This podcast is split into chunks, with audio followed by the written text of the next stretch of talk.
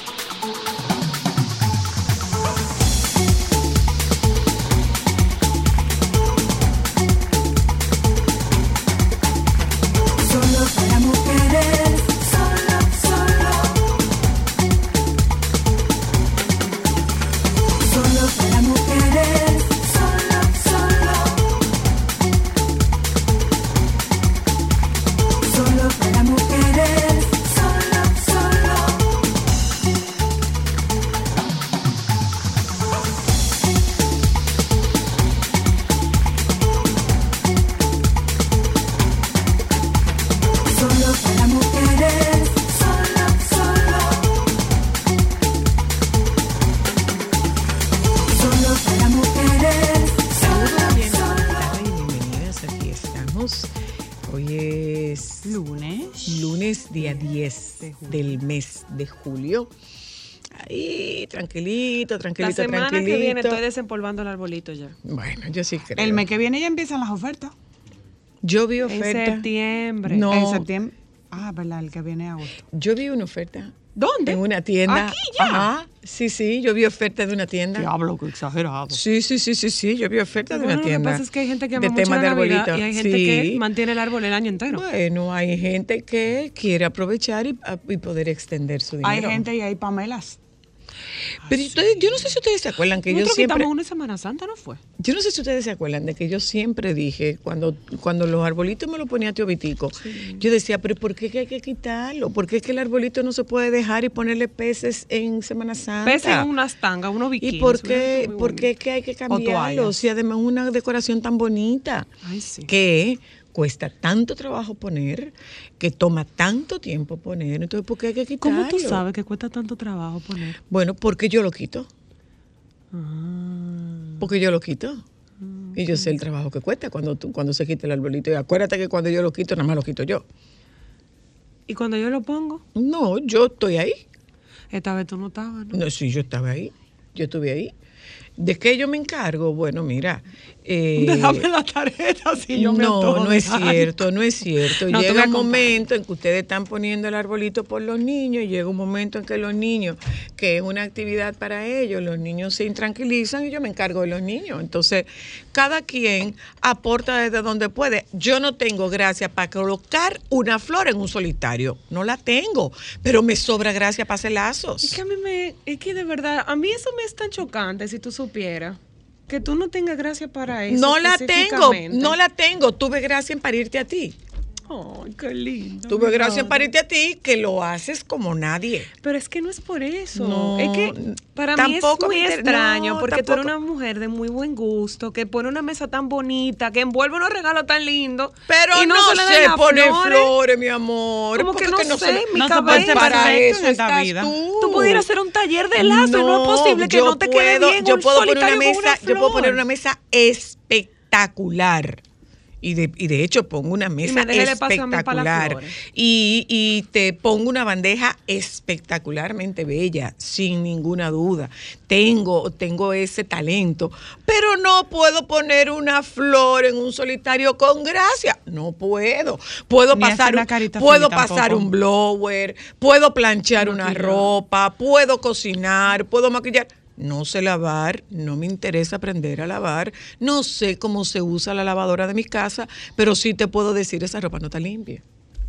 Hago una cama como poca gente hace una cama, pero no sé poner una flor Bueno, dentro de un tu solitario. cama está reconocida dentro de la Asociación Nacional de Amas de Llave de Hoteles. Pero claro, o sea, no Tú sé, Mis aptitudes No sé. son más divertidas. No sé, punto, no amante sé. de quitar las manchas y de quitar nudo de cadena. Y de, de- y no y ya sé, arte. no y ya sé quitar los Ese nudos de la real cadena arte. y de dejar un vaso donde te sientes. También. Eso, eso se te olvida, de verdad. Yo puedo sacar, soy la luna. Saca. Yo puedo sacar, yo puedo dale, sacar. saca, saca, saca. Yo puedo saca, sacar dale, muchas cosas. saca. No, la saca. juego. Donde se sienta ahí mismo se queda el vaso. Voy, voy a tener que volver a recuperar la práctica de ponerte los vasos dentro de la cartera. No tengo problema. No, que ella tiene niños. tú Se no va a salvar por eso. No tengo problema con eso. Señores, saludos, Pero, de buenas. verdad, pero tú tienes arte para otras cosas. Sí, ella se la hace bonito. Mi amor. sí. Ella Es- se la hace bonito, que Ahora, pudo, pudo haber tenido tres de pudo haber año, tenido- Whiplan, Nadie caramba. quita nudo de cadena como yo. Eso sí te Nadie. puedo He decir. aprendido. Na- Ya no, sé quitar nudo tú. de cadena. Tú los quitas muy bien, pero usted tiene Ámbar, algo enredado, usted me lo lleva. Yo. eso es una pasión, Ay, que sí. es una... Ella se transporta Pero además, otra y habilidad, hace unos lazos bellos, la verdad. recuperadora de objetos perdidos. Ay, sí. Sí. Ay, yo tengo mi OCD. Sí. Pero tú sabes por qué, que- Recuperadora. ¿sabes por qué que yo lo recupero. Porque no estoy tranquila hasta que no lo encuentro. Recuperadora Y de objetos perdidos. Sí, sí, sí, Ahí tú eres dura. Y Y los no, lazos se te tú dan sabes muy que yo soy Ah, mira qué bonito Que es lo mejor. No sé direcciones, pero tengo muy buen sentido de orientación. Joven, Si te pintan el cuartel, no. Ah, no, ahí me fuño. Joven sí, sí me lanza un disparo al aire desde un vehículo en Cotuí. Estamos bien. Ay, qué lindo, qué tierno. Ay, ¿por A través no de un de otras cosas? Qué tierno. A eh. través de un video que circula en las sociales, ciudadanos denunciaron este lunes a un joven que realizó al menos un disparo al aire desde un vehículo en Cotuí. La acción del hombre, que según informaciones preliminares se llama Ángel Gabriel Torres Rivas, dice esta nota del Nuevo Diario, trajo una serie de comentarios negativos ante el riesgo que esto puede suponer a los transeúntes. Según el audiovisual, el joven estaba disfrutando en compañía de otras dos personas. Hasta el momento no se ha reportado alguna persona afectada por el hecho. Vamos bien. Bien, bien, bien, bien, bien. Bueno, eh, ya hemos visto cuál es la situación que se presentó con el mayor clásico y su esposa. Dice que buscarán ayuda profesional tras incidente de violencia. Eh, en esto hay acción de... Esto, esto es lo que se conoce en violencia como violencia cruzada, que es la violencia que se da eh, entre ambos miembros de, de la pareja. Y si esto ha ocurrido, bueno, pues mira, si hay que hacer un sometimiento, pues mire, hay que hacer un sometimiento. Hay que hacerlo, porque no importa de dónde venga. No importa que sea del Violencia, lado femenino violencia. como que sea del lado masculino. En esto hay una intervención en eh, eh, eh, es a instancia es de interés público a instancia privada. Entonces, ojalá y esto pueda resolverse. Hay una nota de voz que circula de esta joven esposa donde dice que ella tiene mucho tiempo tolerando estas situaciones de, de abuso y lo define como una persona muy, muy agresiva. Entonces, esto, esto no se dirime en redes sociales, esto se dirime por ante, por ante la fiscalía, por ante un tribunal. Eh, y no vengan con la historia de por qué lo viene diciendo ahora. Eh, bueno, mira, es que hay, tantas y tantas y tantas eh, eh, agravantes y tantas situaciones que inciden en un escenario de violencia y en que una mujer no abandone un escenario de violencia, que no es necesariamente el tema económico. Ahí hay muchas, muchas, muchas, muchas, muchas razones. Ahora, lo que sí tiene que quedar claro es que si hay una agresión por parte de una mujer a un hombre, mira, igual hay que proceder. Lo que pasa es que la letalidad de la violencia es mayor cuando es de un hombre hacia una mujer. Eso no significa que las mujeres tengan licencia para agredir, Agredir a los hombres. No. Y hubo otro caso de una joven que intentó cercenarle el pene a su pareja eh, y es una joven que estaba siendo, estaba siendo abusada porque este señor tiene 27 años y esta joven tiene 17 años. Entonces es una relación de abuso porque hay una diferencia que supera los 10 años y es una menor de edad. Pero aún así, como menor de edad, se procede contra esta joven, presumo yo, se procede contra ella porque aquí hay una agresión física que, que se pudo ver más que evidente en el, en la, en el atentado contra la contra este, esta persona que es su pareja. Entonces, eh, no es que nos quedemos en la historia de, ah, porque como es una mujer, no, es que No. sí, hay que proceder, hay que proceder. Ahí es un dominicano, el joven que la- le tiró, Ay, sí. que um, tiró unos tiros en Nueva York y mató a una persona. Un Dice que se trata de Tomás Abreu, un dominicano de 25 años que enfrenta cargos de asesinato por el tiroteo ocurrido el pasado sábado en Nueva York. Durante el incidente, Abreu supuestamente disparó al azar contra transeúntes mientras conducía su scooter, a la cual describió como un carro de la muerte portando, según Abreu, una pistola fantasma de calibre 9 milímetros, afirmó que era perseguido por rusos y chinos.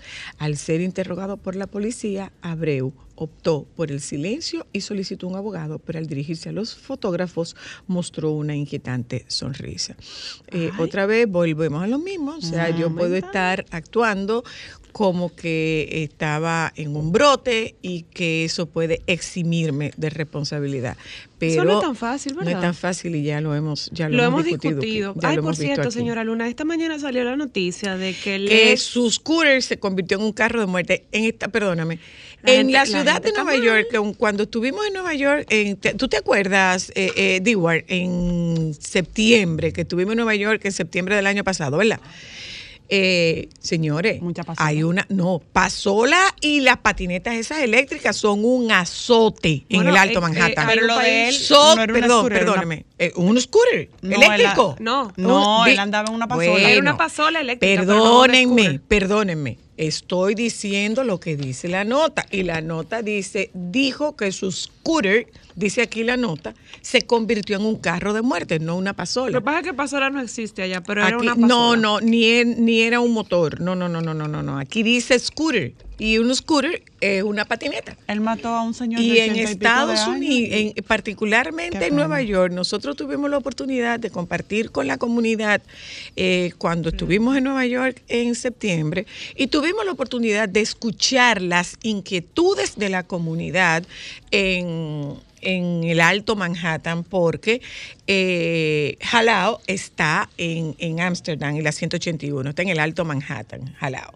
Entonces tuvimos la oportunidad incluso de caminar por las calles y de encontrarnos con la comunidad y de conversar con la comunidad y enterarnos de cuáles son las preocupaciones que tiene la comunidad ahora mismo. Parte de sus preocupaciones es que estas, estas patinetas eléctricas se han convertido en una plaga en la en, en- en todo ese en toda esa área donde están los dominicanos ¿eh?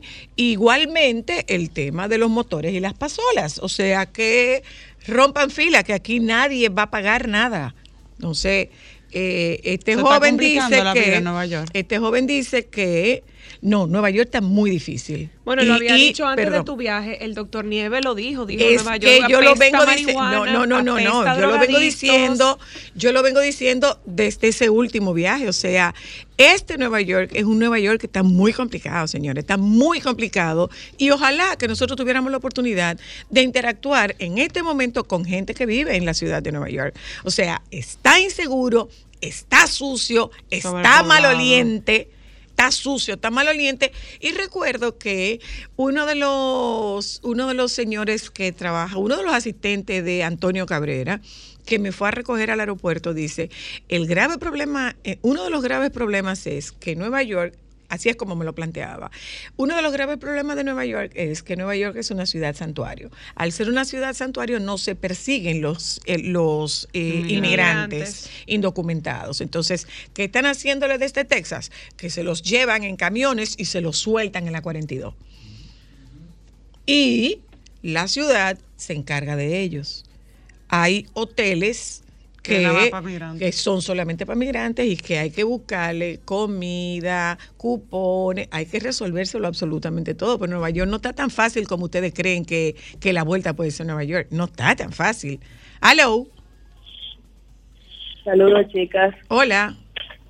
Qué buen tema eh, eh, están tocando. porque no es coincidencia, me, desde los últimos tres días para acá, a pesar de tener 13 años viviendo en Nueva York, estoy algo anonadada porque se me dio la oportunidad de, de cambiar desde el Bronx a Manhattan. Y vivo ahí mismo en la 40 y décima, perfecto, feliz con todo.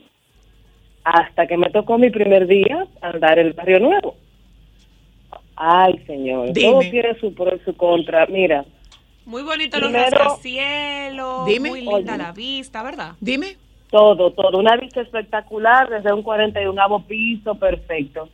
Como tenía varios días libres, salgo a caminar y, y todo. Primero, la acera no es de uno, la acera es de todo aquel, de, vamos a decirlo así, homeless y de todo aquel que anda buscando dinero. Homeless y En junkies. Homeless y junkies. Sí. Eh, es increíble y lo discutía con una buena amiga anoche cómo el gobierno no destina para el área turística que se concentra en Times Square eh, la basura estaba, o sea, cómo no destina fondos para recoger gira de basura cada 24 horas. Suena doloroso, pero para quitar esas personas de la calle no podemos usar la acera. Eh, muy drogados, Sí. eh, muy malolientes. Sí. O sea, te estoy hablando donde todo el que viaja a Nueva York va. Los cuatro bloques, Más desde, importante. partiendo desde Times Square, sí, eh, hacia las afueras. O sea, tú imagínate la escalera roja. El punto Desde turístico. cuatro bloques a la derecha, cuatro bloques a la izquierda, Ajá, cuatro ajá. bloques al sur. oeste. Está lleno Sí. para mí ha sido una sorpresa eh, porque como una potencia como es Estados Unidos y como siendo Nueva York el área donde ahí baja la bola que es área trending top y todos los 31 como eso todavía igual soy algo importante.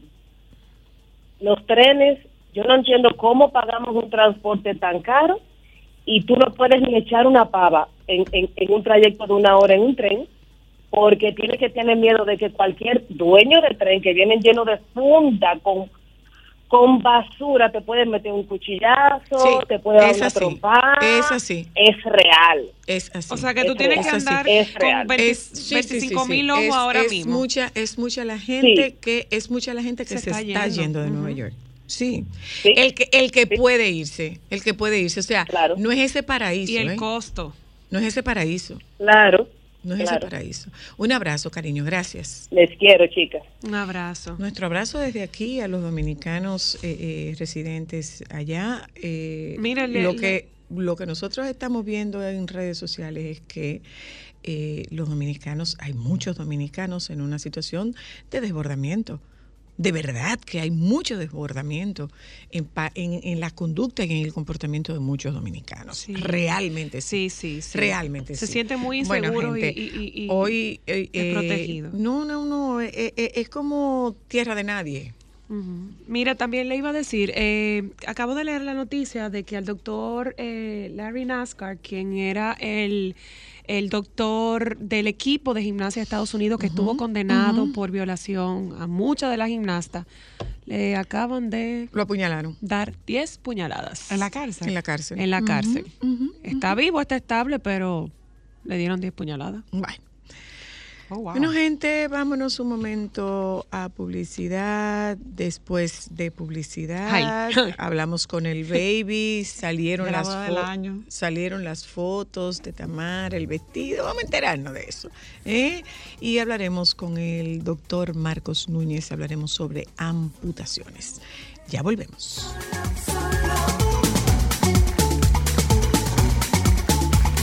Solo para Yo estoy incómoda porque este calor a la edad de 70 años que tengo me hace mucho sudar y yo no sabía lo que era sudor. ¡Aló! Yo estoy harto de poner el brasier a mi mujer. Porque él no se jalta cuando se lo quita. Oiga, Epa. Yo estoy harta de vender tornillos de a 5 pesos. Cada que yo me doblo para un tornillo, después dicen que se lo y vuelvo otro tornillo. Yo sí estoy otra vez. Yo tengo un taller, un depuesto, y van a irse a comprar tornillos. Tienen por medida, ¿verdad? Cuando los clientes no saben, te dicen un tornillo de uno, pero no es de una, es más grande. Y te tiene que doblar, buscar otro más grande. Vuelve y te dobla para otro más grande, hasta que el tornillo me quede de dos pulgadas, y no de una. Momentos solo para mujeres.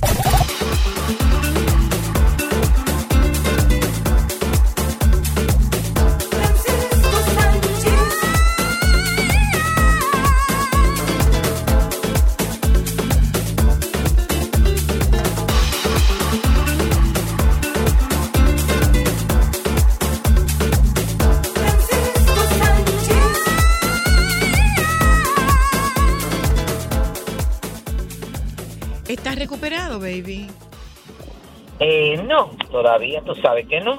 ¿Todavía? No, porque ahora viene la recuperación de eh, el viaje y de la situación. No, es que, óyeme, ¿qué pasa?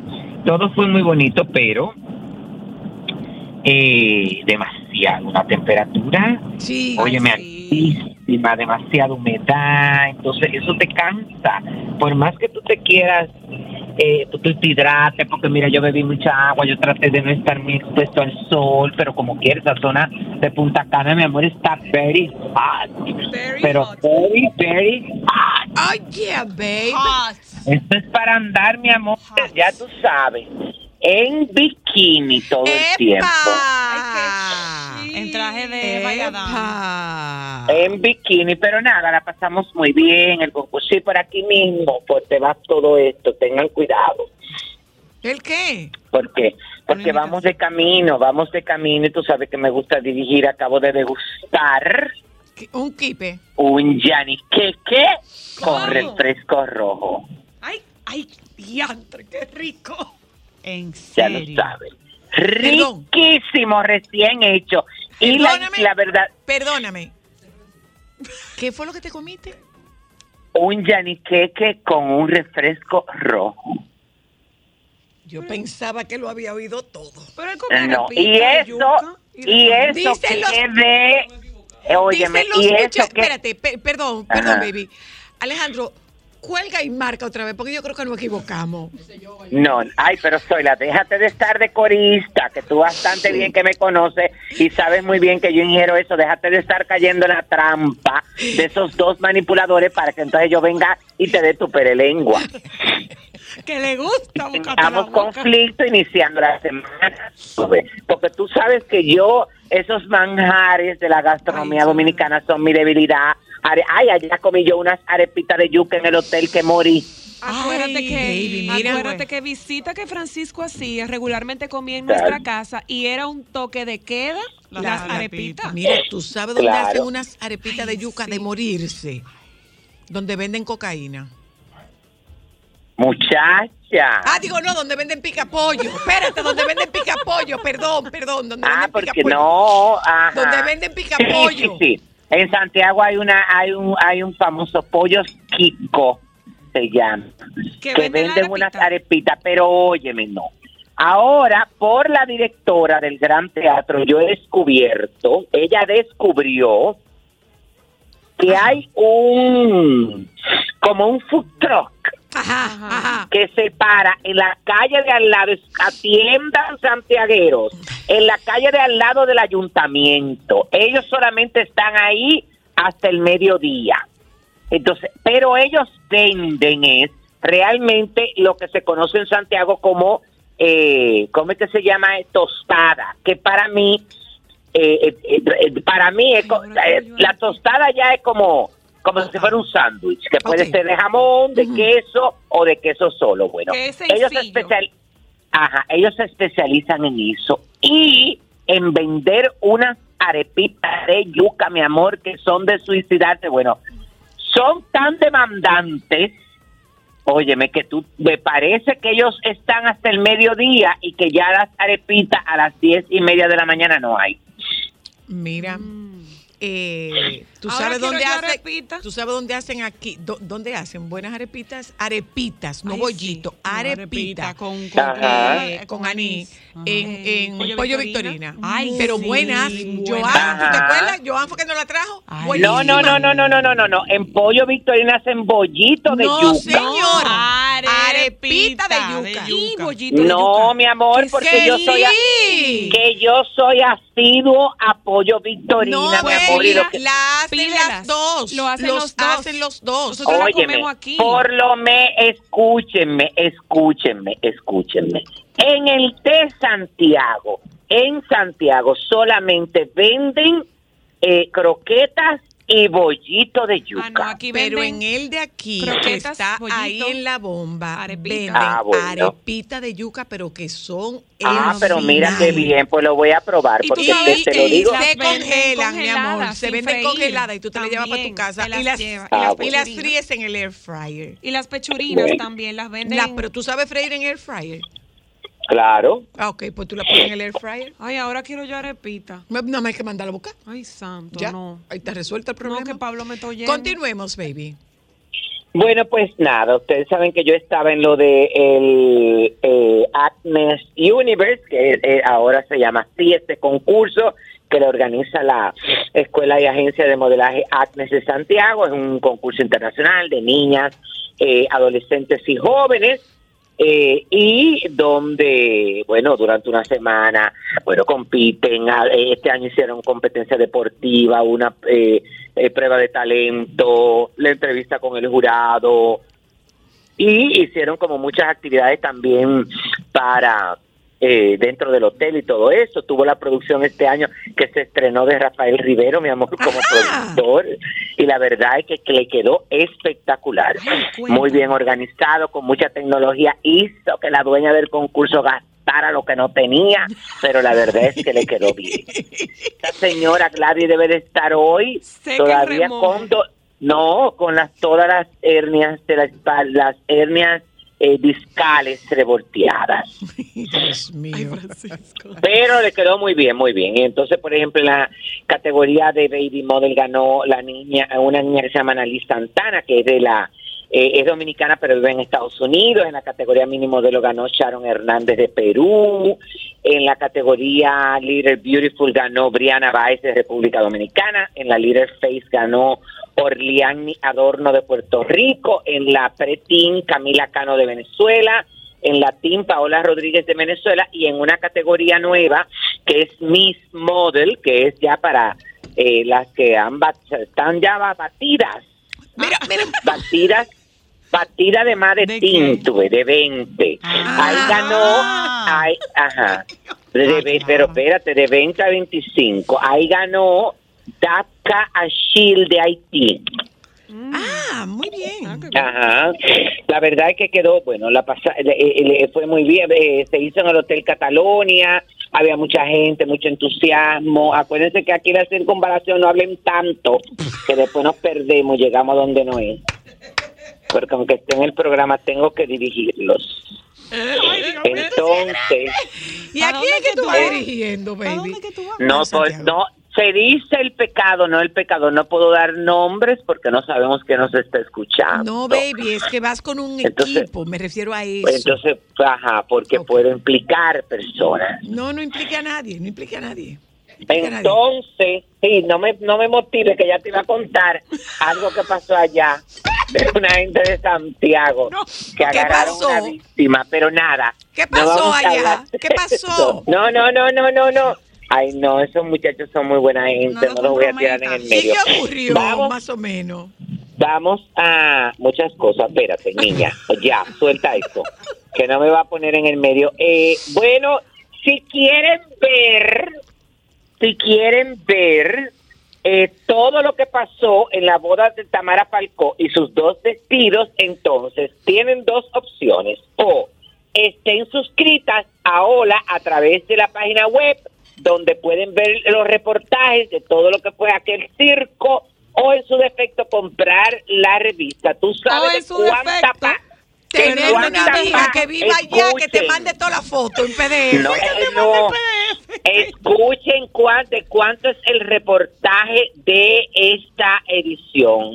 Cuenta. 50 páginas. ¿Tú la viste ya? No, ¿En mi amor, no la vi. No la vi, pero dice el, eh, todos los medios de comunicación, y si te metes a Hola, dice que tiene, dice muy claro, ahí está, no te pierdas este número tan especial con un reportaje de más de 50 páginas con las mejores fotografías. No te quedes sin tu ejemplar. Muy bonito el, el novio, el vestido que utilizó para... Mira, te lo Para, ¿cómo mandé que- para después, como tú estás en la carretera, luego de que Ah, terminemos de ok. conversar. Pero eso no eres tú que estás suscrita, esa fue otra. Eso te es lo que estábamos diciendo. Nosotras. Nosotras, No, amor, Nosotros Para tenemos eso alguien tú. de allá afuera. Para eso estás tú. No, no. Que nos mantenga al tanto. Tenemos una amiga que No, vive en yo, España, yo que ella voy a sí está suscribir. suscrita. Yo no me voy a suscribir por nada de eso porque déjame que, bueno, Fue una déjenme no amiga que nos la mandó, que ella sí está suscrita y está entero. Ay, pues yo sí no. Entonces, ahí está muy bonito su bonito, su vestido como bonito. Él está, ahí lo hicieron al otro día como un brunch para sus invitados como más cercanos. Ay, Él bien ahí, mi amor, sí. tenía la cara abatida. Pero abatida que estaba como con los ojos dislocados y todo. Ella usó su primer vestido, fue muy lindo, era un vestido como un bien clásico, manga tres cuartos, con toda botonadura en la parte frontal, con terminación en con un encaje como más oscuro que, que el vestido, un ramito de novia que parece como de cilantro, pero eso es lo que usa la realeza, porque iba ella a hay que como de considerarla de la recaído, por realeza, lo chiquito porque que ella es como marquesa de Griñón, y ella usó su tiara también, muy bonita, muy bonita. Pero es verdad. Pero es verdad, mi amor, porque tú diste ramito. Baby, tú- yo te voy a explicar qué fue lo que pasó con el ramo. si es muy caro o no. Te voy a explicar qué fue lo que pasó con el Es ramo. muy caro el ramito. Bien, será todo Mucho dinero. Podrá costar todo el dinero que sea. Yo tengo una interpretación. Ella llevaba otro ramo y se le quedó a la wedding planner. Ay, no importa, saca un poco de hoja de esa de ahí y pásamelas. No, Eso es lo que parece, la wedding No, planner, mi amor, yo te digo. Para nada, ella, eso, Eso se lo es- hizo. ¿Eso es qué? Eso es típico de las bodas inglesas donde ellos tienen como tradición. Flores del jardín. de no, no es eso. Ellos dicen que Sí, el pero ella no es inglesa, que se deje de estar inventando, Gracias, que ella bien baby. española que es. Me van a dejar Dicen que decirle sí, dicen, Que dicen. se deje de estar que inventando. el Bueno, pero le no quedó lleva el vestido. El, el ramo es un complemento del vestido y nunca debe ser tan grande Ay, como para sí, eclipsar hija, pero vestido. tampoco tan Sí, pero tan, sí, tampoco tan rullido, mija. Porque eso fue como una cosita de baby que Eso de baby pusieron. ¿verdad? No, no es Sí, baby baby, breath. bread, mi amor, así, entonces está bien que se hace. Porque yo, por ejemplo, la en Santiago se caracterizan algunas de, de las planificadoras de eventos, de las decoradoras, de planificadores, todo ese tipo de cosas, de sugerir y hacer unos trámites de lo más bonito, eh, con cosas que no llaman mucho la atención, que son discretos, donde el vestido sigue siendo el protagonista, pero tú ves algo como de color, bien estudiado, bien pensado, pero no así, mija. Ay, no, te estoy diciendo, saca un poco de ese jarrón y eh, ven, de ese lado que no se nota. De ese lado que no se nota, es. busca un chin, pasa. No hay que no tener, no hay cinta, no importa, agárralo en la mano. Te ven. puedo decir que esas flores son, son costosas. Puede Eh, ser todo lo esas se costosas llaman que sean. White Campula. Eh, pu- pueden llamarse como se llamen, mi amor. Son bellas. Pero de que es rullío, el ramito es rullío. y ñingo. Es una ñinga. Según tú, baby, que es lo que Una parece ñinga. un ramo No, de no, no, no, no, no, no, yo le, se lo olvidó. Ni que de cilantro fue que él dijo. Pues Sí, soy blanco, sí. cilantro buenas tardes para confirmar su cita que le tenemos tentativa y nos interesa saber para ayudar. ¿La cita de qué? Por problemas de dinero. No ¿Qué cita? ¿De allá, dónde? Una cita, una cita, una cita en un sitio. Miren, dice, ay Dios, y esta noticia le quedé como putrefacto porque dice que dice, dice la información que Jackie Chan expresó que no le va a dejar su herencia valorada en más de 400 millones de dólares a su hijo mayor, Jaicy Chan, indicando que él debe luchar sus propias batallas. Si es capaz, entonces que haga su propio dinero. Parece, óyeme, que quiere que su hijo tenga méritos propios sobre su fortuna, pero por lo visto parece que el muchacho es medio alebrecado. Ajá, desinquieto. Ay, tuvo preso él. Ajá, eh, por eso que te estoy diciendo, porque parece que el papá en una etapa de su vida le dio muchas cosas eh, y el muchacho no supo valorarlo. Entonces, por eso es que ha reconocido esto, por ejemplo, dice que aparte del dinero tampoco quiere darle otros beneficios. Por ejemplo, siempre que viajan en avión, Jackie Chan va en primera clase, pero a él lo manda en clase económica. Oye ahí. Tiene una relación turbulenta, bueno, tiene, eh, eh, ahí lo dice aquí, que tiene una relación turbulenta con sus hijos JC Chan de 40 años y esta N, N Choplam de 23. Eh, recientemente esta lo acusó de abandono. Mm, al papá. Eh, en el 2014, sí fue arrestado por posesión de marihuana en China y pasó seis meses en prisión, donde su padre no utilizó ninguna de sus conexiones para aplacar la sentencia y dejó que su hijo enfrentara solo las consecuencias de sus acciones. Y eh, bueno, eso está bien, porque no es el único que ha optado por tomar esa, esa decisión con relación a los hijos. Baby. Bueno. Baby, aquí hay una noticia. El Cigala a juicios por malos tratos habituales y vejaciones a su ex mujer. Bueno, eso está complicado porque lo de la cosa de la noticia del mayor, yo no sé si ustedes vieron, la, bueno, ya ellos sacaron un comunicado diciendo que ese video se lo tomaron en la emergencia de la clínica y lo filtraron a los medios de comunicación. Me imagino que quizás, eh, no estoy justificando que lo hayan hecho, porque se supone eh, que ahora todo lo quieren justificar con fotografías y videos y que para supuestamente tener como en evidencia lo que pasó con esta persona, pero yo escuché un video de la pareja, de la esposa del mayor, donde decía que esto no fue por una tercera persona, sino simplemente porque ellos, eh, él siempre, ellos tienen como una relación de amor y odio. Ella dice que siempre él la maltrata verbalmente y físicamente. Eh, en la en la grabación se oye donde ella se le está explicando a alguien eso mismo y que ahí pasó ese tipo de de situación que discutieron por algo, que la manoteó, que le que sé yo qué. No, hay, una, hay, unas, hay unas fotografías, se publicaron unas fotografías donde se ve, eh, se ve un brazo mordido y se ven lesiones en la cabeza. De él. De ella, de ella. Eh, de ella porque le arrancó los cabellos. Mira, mira esto.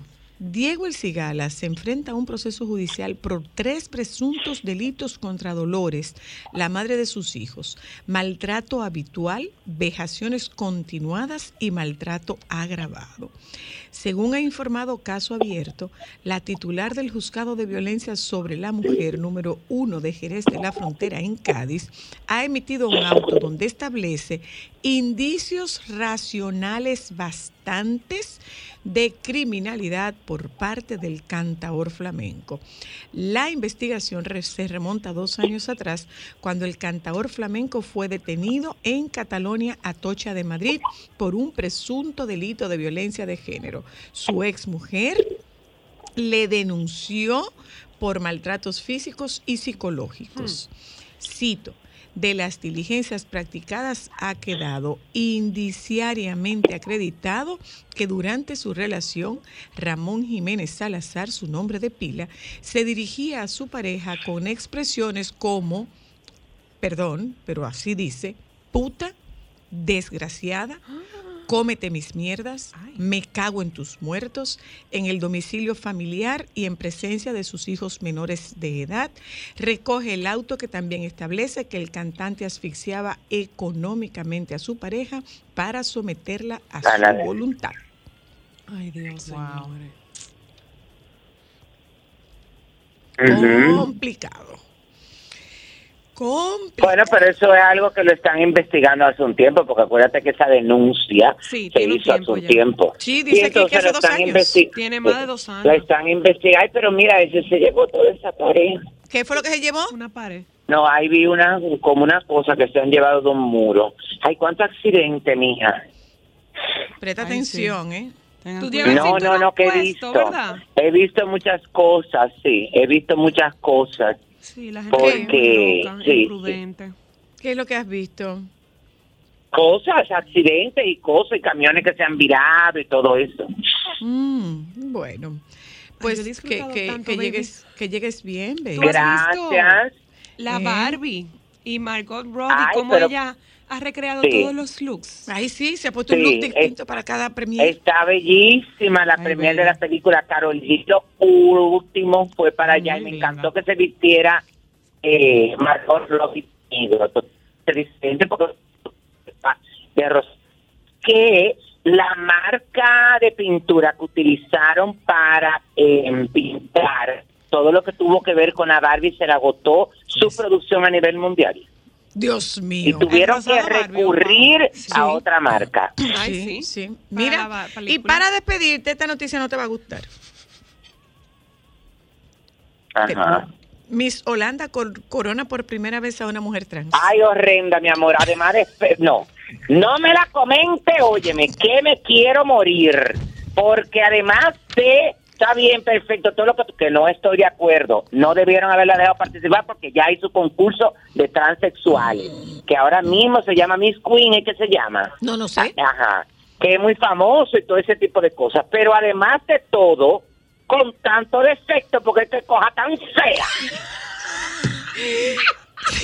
Bye, baby. Adiós.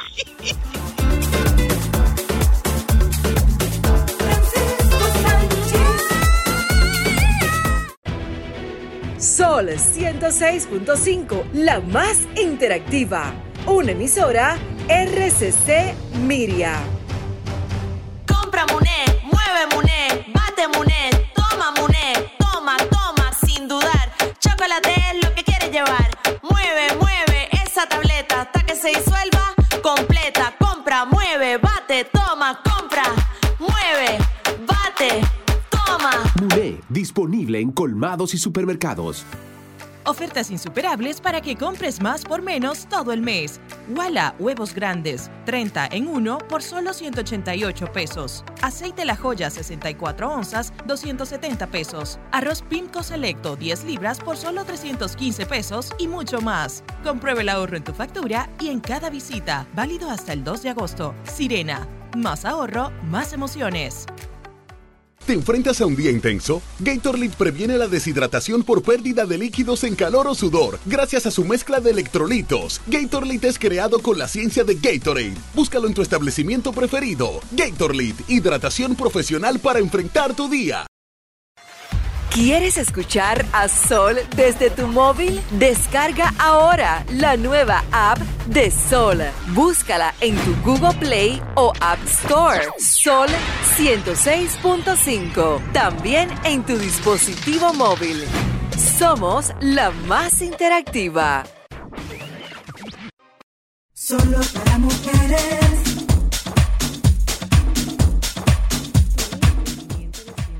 tiene una nueva imagen.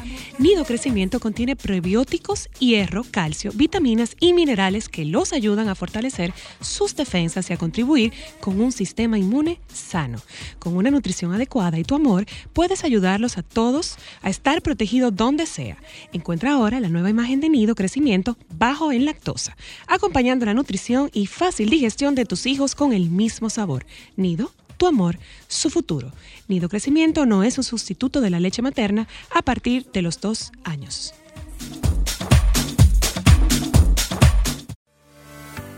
Ofertas insuperables para que compres más por menos todo el mes. Wala, huevos grandes, 30 en 1 por solo 188 pesos. Aceite La Joya, 64 onzas, 270 pesos. Arroz Pimco Selecto, 10 libras por solo 315 pesos y mucho más. Compruebe el ahorro en tu factura y en cada visita. Válido hasta el 2 de agosto. Sirena, más ahorro, más emociones. Momentos solo para mujeres. Tú, tú, tú, de tu día a día, ¿de qué tú estás hartísima? Hola. Te escucho. Yo estoy harta de los familiares de uno que, ay, yo te quiero apoyar, pero véndeme el barato. Te Ay, apoyo, mi manita, amor. Sí, eso es verdad. Yo estoy bien harto, pero con J mayúscula. Yo tengo un negocio eh, virtual y también físico, pero eh, virtual. Eh, precio, precio, precio. El precio está ahí en la descripción. Precio, digo, por estar en la descripción, precio, pero desgraciado. Buenas tardes. Buenas tardes. Tengo un hartazgo nuevo. Es nuevecito, de, de estas últimas dos semanas. Me cambiaron el camión recolector de basura de por mi casa por un corredor de Fórmula 1. Yo salgo al patio y cuando voy al frente el camión ya está más allá de la esquina. Tengo la semana entera corriendo detrás del camión. Estoy harto ya, papi. Frena dos minutos. Manín, ¿a ti que te harta? ¿De qué tú estás harto? Prefiero no hablar de política. Momentos solo para mujeres. Déjame cambiar tus días y llenarlos de alegría. Solo para mujeres.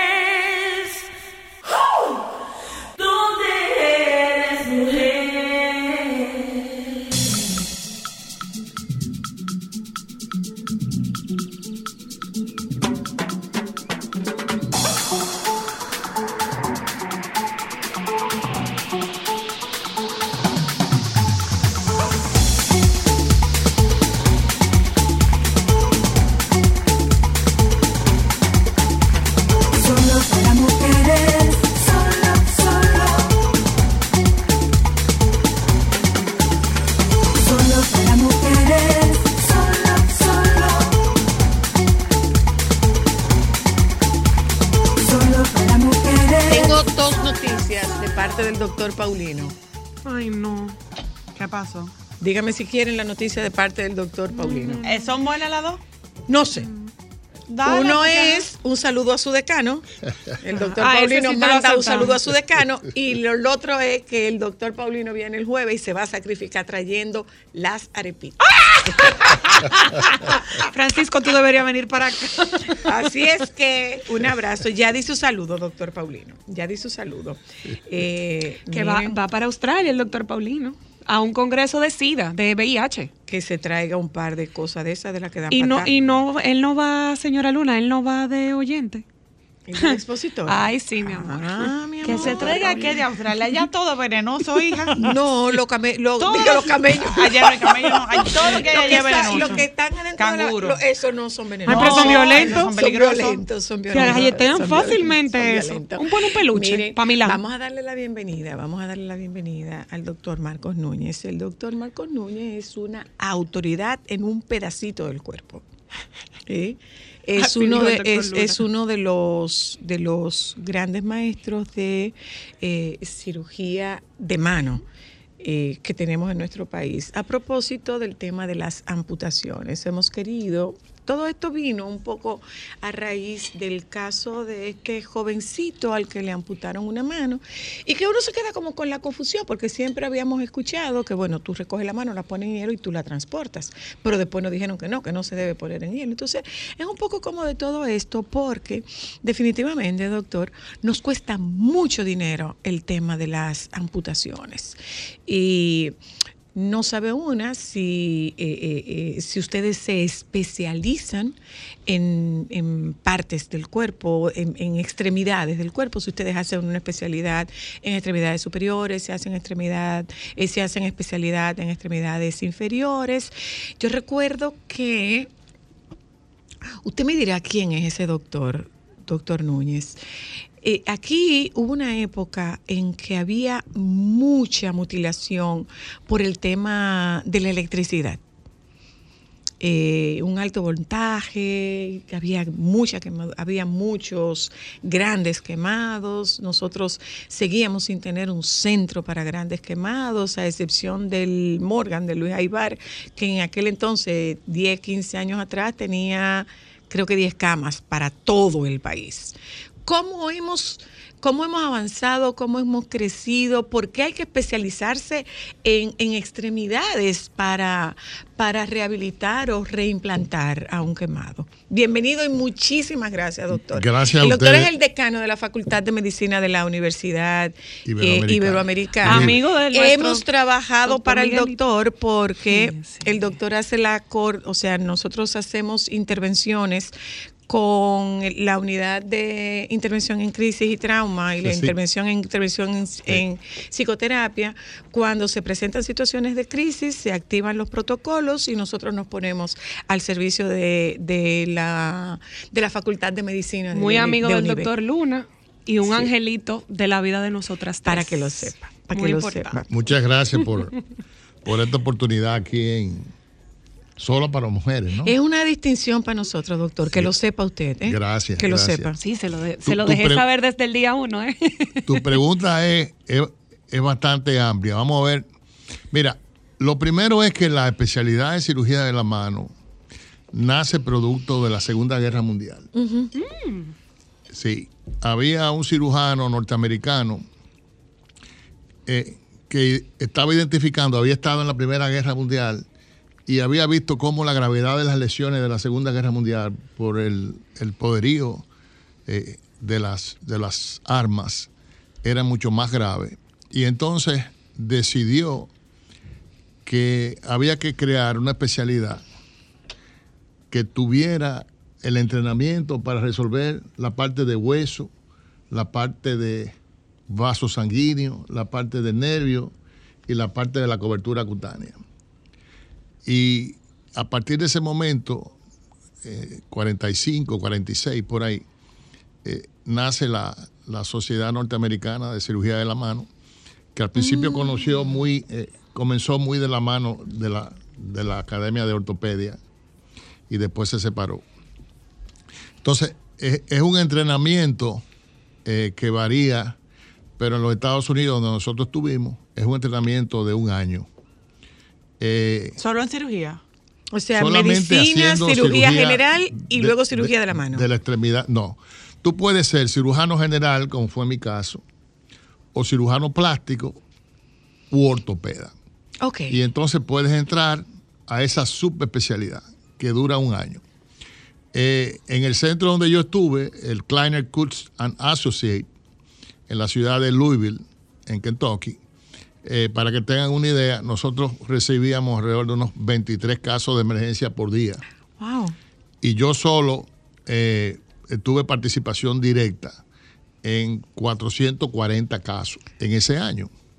O Eso sea, es mucho, doctor. Una, una unidad de mucho flujo, de mucho volumen, eh, y que está reconocida como, en ese momento y, y todavía hoy en día, como la unidad líder de cirugía de la mano y miembro superior A nivel de de- Estados del Unidos. medio oeste de los Estados Unidos. Entonces, eh, la especialidad nace, Segunda Guerra Mundial, se populariza y entonces el doctor Kleiner, que también es una persona interesante porque era cirujano cardiovascular, Wow. el doctor Kleiner decide irse por la cirugía de la mano conjuntamente con su compañero, el doctor Joseph Kutz, y forman este, este entrenamiento en la ciudad de, de Kentucky. El doctor Kleiner era de Indiana y ellos hacían servicio un día sí, un día no. Wow. Un día estaba uno Wow, de guardia wow. y el otro estaba El otro dando día. consulta. Estamos hablando de los años 60. Y el doctor Kleiner, que siempre fue una persona muy humilde, eh, pero con mucha visión y mucha creatividad, eh, fue desarrollando técnicas muy personales de cirugía de la mano. Por ejemplo, la, la reconstrucción de los tendones en lo que se llama, o se llamaba en ese momento la zona de nadie o tierra de nadie, y que ya a partir de sus aportes comenzó a repararse los tendones en esta zona de la mano, en la, parte de la palma, donde los dos tendones flexores se van a un canal, a un canal común. Y el doctor Kleiner, eh, vinculando con el tema que nos atrae en el día de hoy, en el año 1962 le llega un pulgar casi amputado. Eh, como este es un programa de orientación, si la parte queda unida al cuerpo Por algo, ya sea por piel o ya sea por un tendón, Por pero sin sea. circulación, eso se llama una desvascularización. Ok. Cuando se despega totalmente, se separa de la, del, del cuerpo, Del miembro. ya es una amputación. Amputación. Pero déjame decirte que es más retante la revascularización o la desvascularización, porque tú tienes que trabajar Con lo que hay ahí. con lo que tienes ahí, sobre todo si es piel, ahí hay unas venitas que pueden ayudar a salvar la extremidad. Entonces, no se puede despegar esa parte. Si fuera ya tendón o ya fuera un nervio por lo que está atado, nada más sí, se puede cortar. Pero si fuera un segmento de piel, De piel. donde hay venas, que es la parte más delicada de reconstruir, eh, no se puede quitar. Entonces, ¿qué aporte hizo Kleiner en el Ok. 62? Que él le llegó ese pulgar pálido, frío, sin circulación. Y él eh, hizo la unión ósea, que es lo primero que se hace, la, la estructura ósea y, y ligamentaria, y reparó la arteria, una de las dos arterias, la arteria predominante. Y, y eso abrió las, eh, las puertas para que se pensara a futuro y él demostró después, haciendo una arteriografía, obviamente, dos situaciones. Primero, el dedo tomó color, vitalidad, eh, y, y eso era evidente, pero también, para hacer una demostración científica, él hizo una arteriografía, colocó medio de contraste en una arteria para demostrar que ese vaso estaba patente, o sea, que la reconstrucción había sido Y efectiva estaba vivo. Y la documentó. Eso es tan importante que le sirvió al doctor Susumu Tamai en Japón tres años después para hacer el primer reimplante de un dedo. De un dedo. Sí, de un pulgar. Y tengo la fotografía, que después se la puedo compartir, donde en los 80 años del doctor Kleiner, que nosotros tuvimos presente, el doctor Susumu Tamai y él están presentes celebrando el cumpleaños de Kleiner y eh, en una fotografía histórica, porque están el primero que revascularizó un pulgar y el primero que reimplantó un pulgar en el mundo. ¿Qué tan vital es el pulgar para esa extremidad, doctor? Me gusta esa pregunta porque yo le digo a mis estudiantes que es el 50% de la función de la mano, a veces más. Y yo les digo, hagan el ejercicio, se amarran con, una, con Una un pañuelo de no cabeza o- un- lo que sea. El pulgar lo no aíslan ahí en la palma y traten de hacer lo que ustedes hacen en 24 horas con los cuatro dedos restantes. No puedo. y se van a acordar de que probablemente sea más de la mitad de la función. Ok. Entonces, la función mínima de la mano es el pulgar y un dedo, preferentemente el dedo anexo, que es el índice o indicador. Pero si fuéramos a tener una mano con un pulgar, aún meñique. siendo el meñique el Funciona. dedito más alejado, esa función de pinza es fundamental para el ser humano. Es la función claro. básica. Entonces, ya sabemos de dónde nace la especialidad o la subespecialidad. Ya sabemos que el cirujano de la mano se enfoca básicamente de la muñeca hacia las Y es los un dedos. reconstructor, Sí, sí. no es un plástico, aunque sea plástico. No, no, no, porque la cirugía reconstructiva eh, es una parte de la cirugía plástica y estética. Exacto, sí. Eh, Eh, nosotros como cirujanos de mano pertenecemos al grupo de cirujanos que hacemos reconstrucción. Ok, yo le, le hago esta pregunta, doctor, porque en una oportunidad eh, ocurrió algo con una persona que me solicitaron una ayuda y yo llamé a un cirujano plástico. Y el cirujano plástico me dijo, no, es que eso no es de nuestra incumbencia. Lo que Eh, pasa eso, es- eso es un tema de un, de un Sí. especialista en reconstrucción. Sí, es, es un, es, un, es un aspecto de la formación, dep- depende mucho de las escuelas y los sitios donde tú te entrenes, porque eh, son cinco grandes áreas que recibe el cirujano plástico.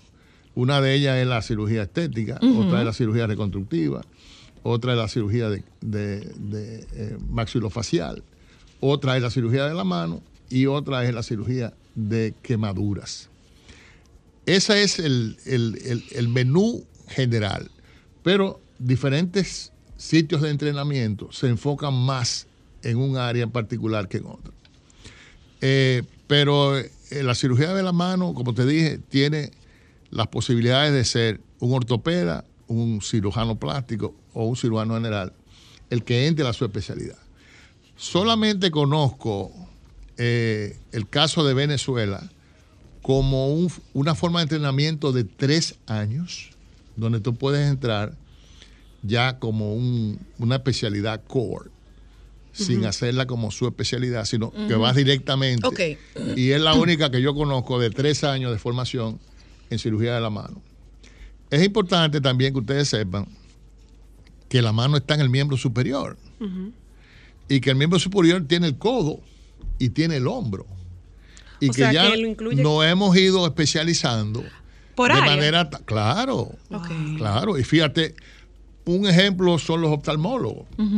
Aquella estructura tan pequeña como es el ojo, Tiene tú puedes retina, tener tiene 5, 6, córnea. 7, 8 divisiones diferentes. Y cuidados Los expertos más. en refracción, los expertos en, cámara posterior, los expertos en, en- en- inclusive ahora hay eh, oculoplastia. ¿no? Sí, sí, Eh, sí. párpados y oculoplastia.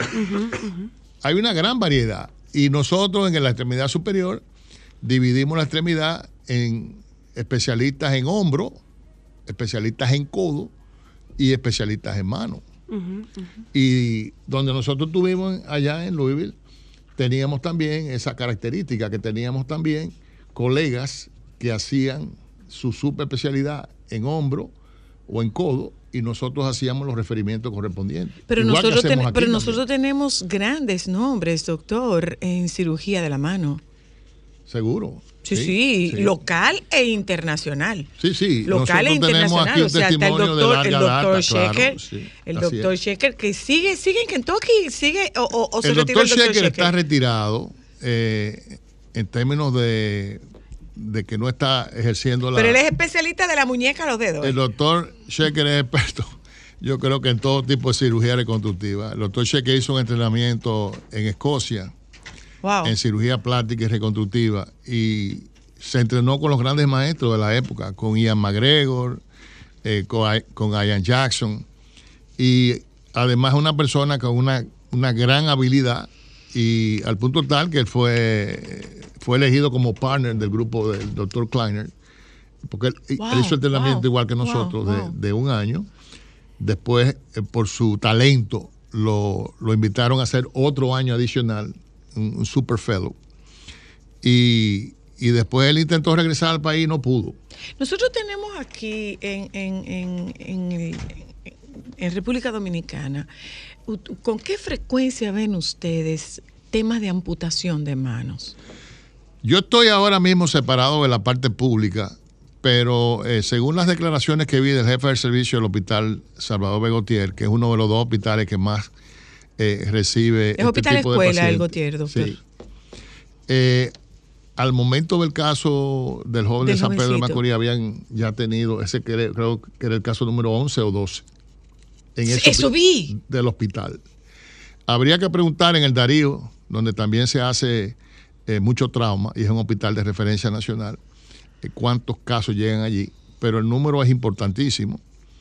Eh, y hace muchos años que eh, las heridas por, por arma blanca, específicamente por machete y amputaciones, son el, el pan nuestro de cada, día. Doctor, eh, Yo tengo a- una a- pregunta. Adelante. perdón. En el caso de, de las amputaciones, el tiempo hace la diferencia. Sí, sí. El Eh, tiempo y, y la parte que se amputa. Por ejemplo, no es lo mismo una pierna que tiene mucho, mucho músculo que una mano, que tiene músculo, pero no esa cantidad. No es lo mismo un dedo, que prácticamente no tiene músculo, lo que tiene son tendones y tejidos blandos y huesos, eh, que, un, que un antebrazo. Entonces, depende mucho la cantidad de masa muscular que tú tengas. Mm. Depende mucho de el objeto con el que se hace la amputación. Si es un objeto eh, como una maquinaria industrial que corta, quema, arranca, o, o si es un machete afilado, ¿verdad? O una guillotina, que es un corte nítido. eh, Se- bueno, como quien dice seco y perfecto, entre comillas. y, y- y también mucho que ver el ambiente. No es lo mismo eh, una mano amputada en un sitio, por ejemplo, en el sur de en el sur de América, Chile, Argentina, donde tenemos temperatura ahora en estos días de 10, 11 grados, que tener las temperaturas ¿Aquí? que tenemos aquí de 30, 32, ¿En 33 qué, grados. en qué incide, doctor? Bueno, que el La preservación, el, la- ca- el la- calor, la claro, conservación- el calor o el frío juegan un rol protagónico. Es lo que nosotros llamamos el periodo de isquemia.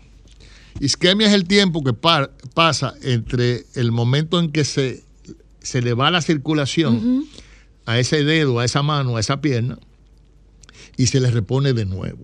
El tiempo de isquemia caliente, o sea, sin hacer ningún tipo de intervención, eh, puede ser de seis horas o puede ser de cuatro horas, dependiendo de la cantidad de músculo. ¿Pero mucho? No es mucho, no. No. es mucho, no. Eh, en un dedo pudiera ser, por ejemplo, 12 horas, 14 horas. Si tú logras hacerlo en frío, en condiciones correctas, que es la parte que yo creo que nosotros debemos aportar esta tarde aquí, eso puede reducirse a, a casi el doble. ¿Y cuáles son esas Entonces, condiciones correctas? Las condiciones correctas son, primero, el elemento más importante es la persona. Entonces, lo primero que hay que hacer, y creo que esa joven que hizo ese acto eh, altruista, ¿no? De socorrer a su compañero, eh, pues ella parece que había visto o había tomado algún curso de primeros auxilios. Lo primero es atender al, al paciente para que no se desangre porque eh, hay venas y hay, y hay arterias que se cortan. Y lo primero que hay que hacer es comprimir las partes con ropa, con lo que usted tenga. Un torniquete si se pudiese. no, o sea, no. la compresión y la elevación de la extremidad Elevación. es suficiente. Ok. Para Si reducir eh, eh, la cantidad de sangre. Ajá. ¿Verdad?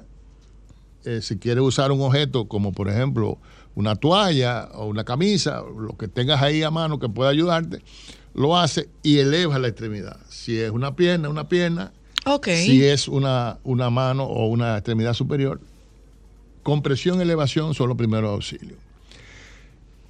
Después de tener el control de la víctima, de la persona, entonces vamos a tener atención a lo que se amputó. Eso se toma, casi siempre cae al suelo. ¿verdad? Y se limpia. ¿Con qué se limpia? Como nosotros nos limpiamos las manos. Agua con agua, con agua de botella. Entonces, se lava, se seca bien y eso debe colocarse en un plástico, en un envase de plástico. Nosotros hemos tenido eh, cantidad diversa de maneras de cómo transportarla. Hemos tenido personas que han tomado una funda de esa de, eh, de recolección de basura, limpia, una, una- una funda limpia, eh, ponen la extremidad ahí, la envuelven y entonces le colocan alrededor, lo protegen del hielo. Nunca directo. Nunca directo. Tampoco eh, tomar un paño y humedecerlo, porque humedecer la parte amputada eh, va a producir maceración. Nosotros nos damos cuenta cuando metemos la mano en un jacuzzi por media hora, lo que le pasa a la mano, se macera. Exacto. Entonces tiene que ser ¿Por qué nunca directo sobre hielo, doctor? porque el mejor ejemplo es, tú tomas cuando llega a tu casa un pedacito de hielo, Eso te quema, se pega. lo sacas del freezer y lo agarras con la mano. ¿Te quema? y me dejas saber en qué tiempo ¿Te quema? tú lo sueltas. Como O tú tienes pegado. tus receptores sensoriales. que ¿Siguen están- vivo? No, no. Como tú tienes los receptores tuyos, cuando vayas a hacer ajá, el experimento, ajá. lo vas a soltar en 15 segundos. en 20 Claro, segundos. claro. Como la mano ha sido desconectada de toda su estructura, incluyendo No la siente. parte sensitiva, no lo siente. Entonces, eso puede producir Que una quemadura, Una quemadura. importante. Y de hecho, nosotros llegamos a tener en la serie que hicimos eh, en los 14 años que tuvimos en el Hospital Gautier, nosotros llegamos a tener pacientes que después de eh, reimplantados nos hacían unas ampollas inmensas, producto de la, el- la colocación directa en hielo. Por eso, yo creo que también eso nos ayudó mucho, eh, la parte de la, y este tipo de programas también, eh, decirle a la población que no debe haber un contacto directo con el hielo, sino indirecto, Ok, ya. para O sea, producir lo que se llama capa. isquemia fría y reducir el tiempo eh, en, en el que ese, esa estructura va a estar sin eh, Circulación. Sí. Sin, circu- sin circulación. nos sin- permite, nos permite que el tiempo, eh, que es un factor determinante eh, vaya a favor nuestro cuando se ha hecho una conservación correcta de la parte amputada y vuelvo a reiterar, sobre todo del paciente. Nosotros hemos tenido en la casuística nuestra casos de pacientes que no hemos podido reimplantar porque han sido agredidos, eh, varios machetazos, han perdido mucha sangre, no ha habido manera de, de De cómo poderle pasar cirugía. sangre a esos pacientes y la vida del paciente está por encima que de la extremidad. Claro, Entonces, déjeme contestar esta llamada, doctor, discúlpeme. Hola, hello. Buenas tardes. Buenas. Yo quiero simplemente eh, ayudar, es decir, saludar al doctor Marcos Núñez. Eso es una joya de médico, Es, es un privilegio grandísimo el que tenemos Pero- nosotras hoy, ¿eh? pero muy grande. Sí, Ese sí. es un hombre dedicado, es un hombre solidario, consciente, humano. Yo no puedo describírselo. Es si él operó a mi hija del síndrome de Madelung, su primera operación de síndrome de Madelung en la mano, y eso fue un éxito. Me lo saluda y un abrazo. Él sabe quién es ella. gracias, gracias. Nosotros tenemos una historia muy cercana con, con el doctor Núñez y, y es justo eso que, que usted está describiendo. Es un gran Un compromiso. Es un gran compromiso que tiene, que tiene usted con, con Con su la ejercicio posi- y su paciente. No solamente con, con, con la capacidad que usted tiene y ponerla al servicio de quien pueda necesitarlo. Y es un compromiso que se manifiesta, que se manifestó en todos esos años en el Gautier, que se manifiesta en todos estos años de ejercicio, en, en tocar puertas para, para ayudar a otros cuando solo su nombre puede abrir esas puertas. O sea, si no hay ninguna posibilidad, y recuerdo un caso de una persona muy querida, muy cercana a nosotros, que dime cuáles son las condiciones. No hay, no hay posibilidad de que sobreviva, entonces ni me lo manden para acá. No, pero espérate, recíbemelo. Y ese chico tiene familia. Así es. Ese chico está viviendo con, con Yo creo su que familia. ese, eh, ese ejemplo que tú traes es lo que significa eh, que en, en medicina, en la ciencia, nosotros tenemos un límite. Y el caso que tú mencionas, eh, la ciencia no explica No. cómo ese paciente está vivo. Y, y- y de qué forma. Exacto, Y de qué exacto. forma. Y, y con calidad de vida.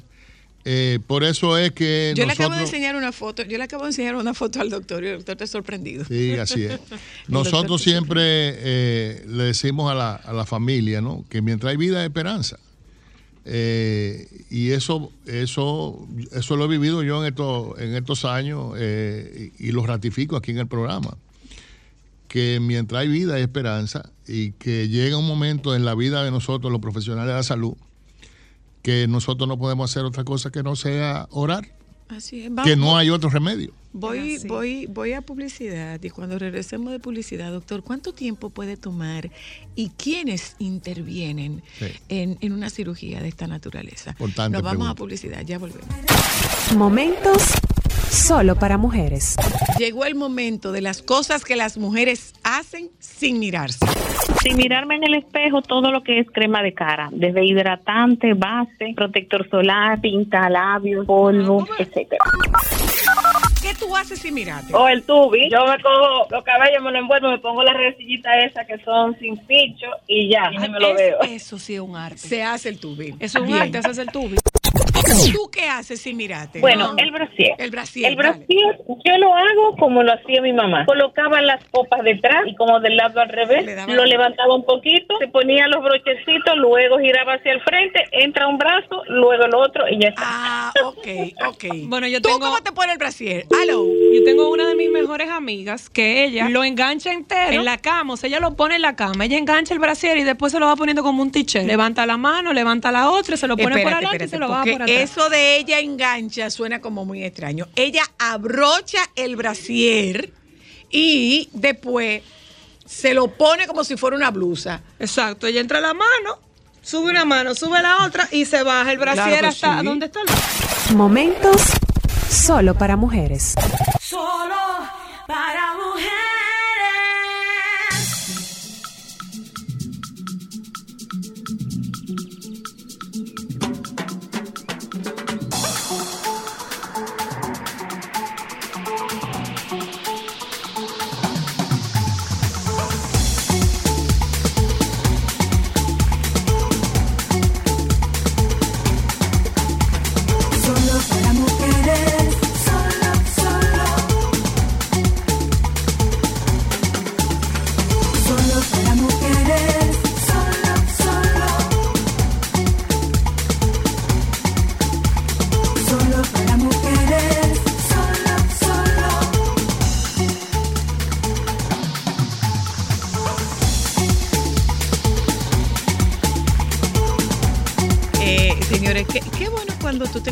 Con profesionales que tienen esa pasión, más que por su profesión, es por el toque humano de su profesión.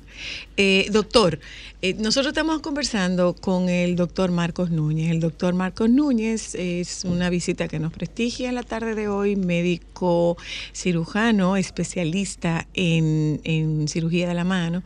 Y además es el decano de la Facultad de Medicina de la Universidad Iberoamericana, UNIBE. Yo le preguntaba, doctor, ya casi para concluir, ¿cuánta gente interviene? Yo recuerdo aquel famoso caso. De, de, este señor al que se le amputaron las dos manos. Yo trabajaba en el show del mediodía y tengo, tengo fresca esa imagen. Doctor, ¿cuá- ¿de cuánto es el equipo? ¿Cuánta gente interviene?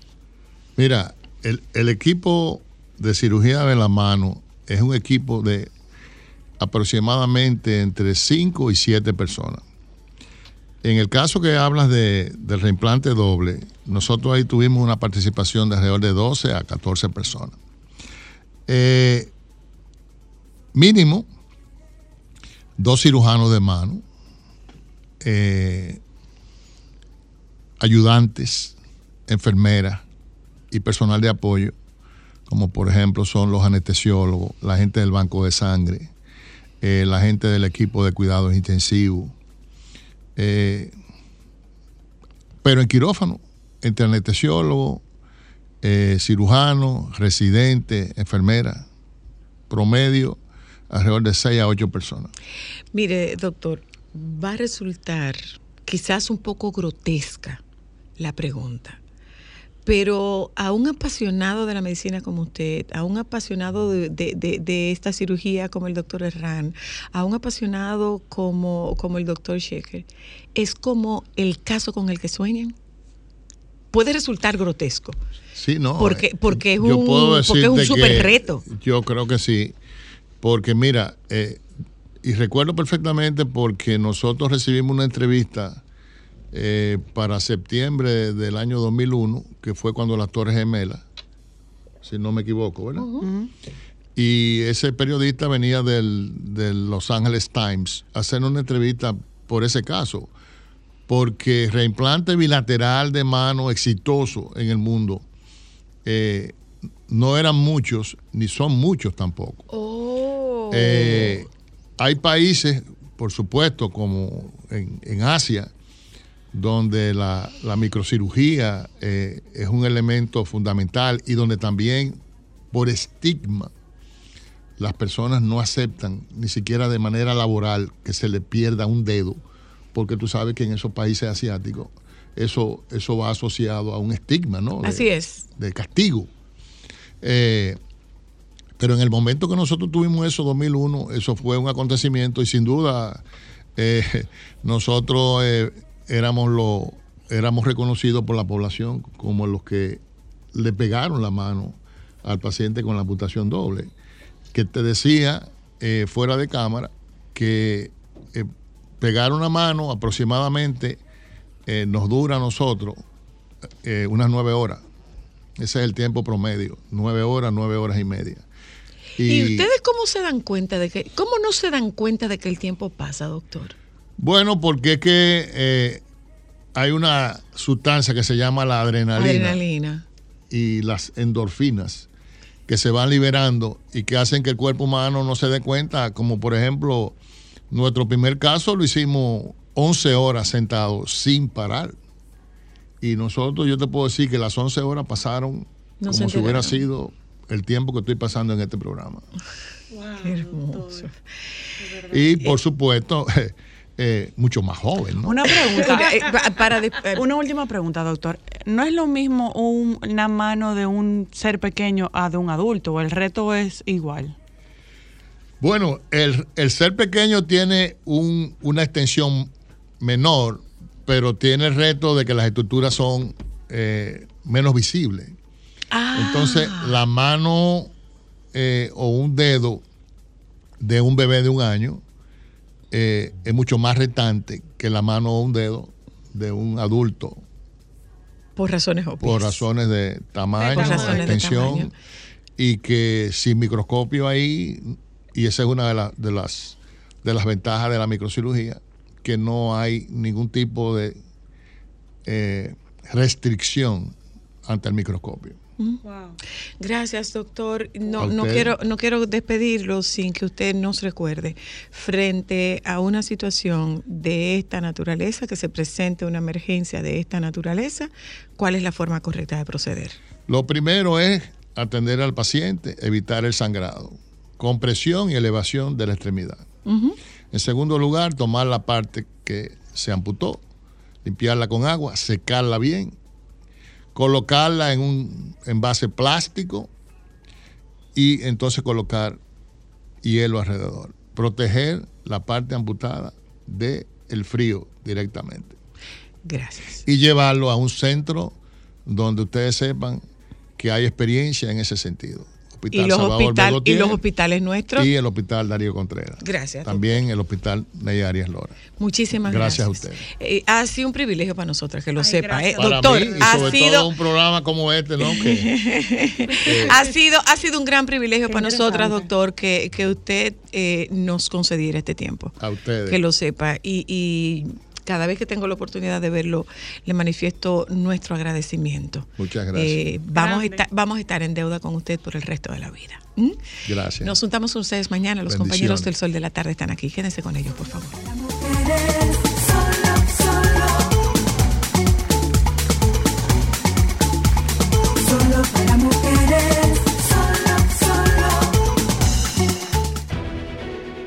Sol 106.5, la más interactiva.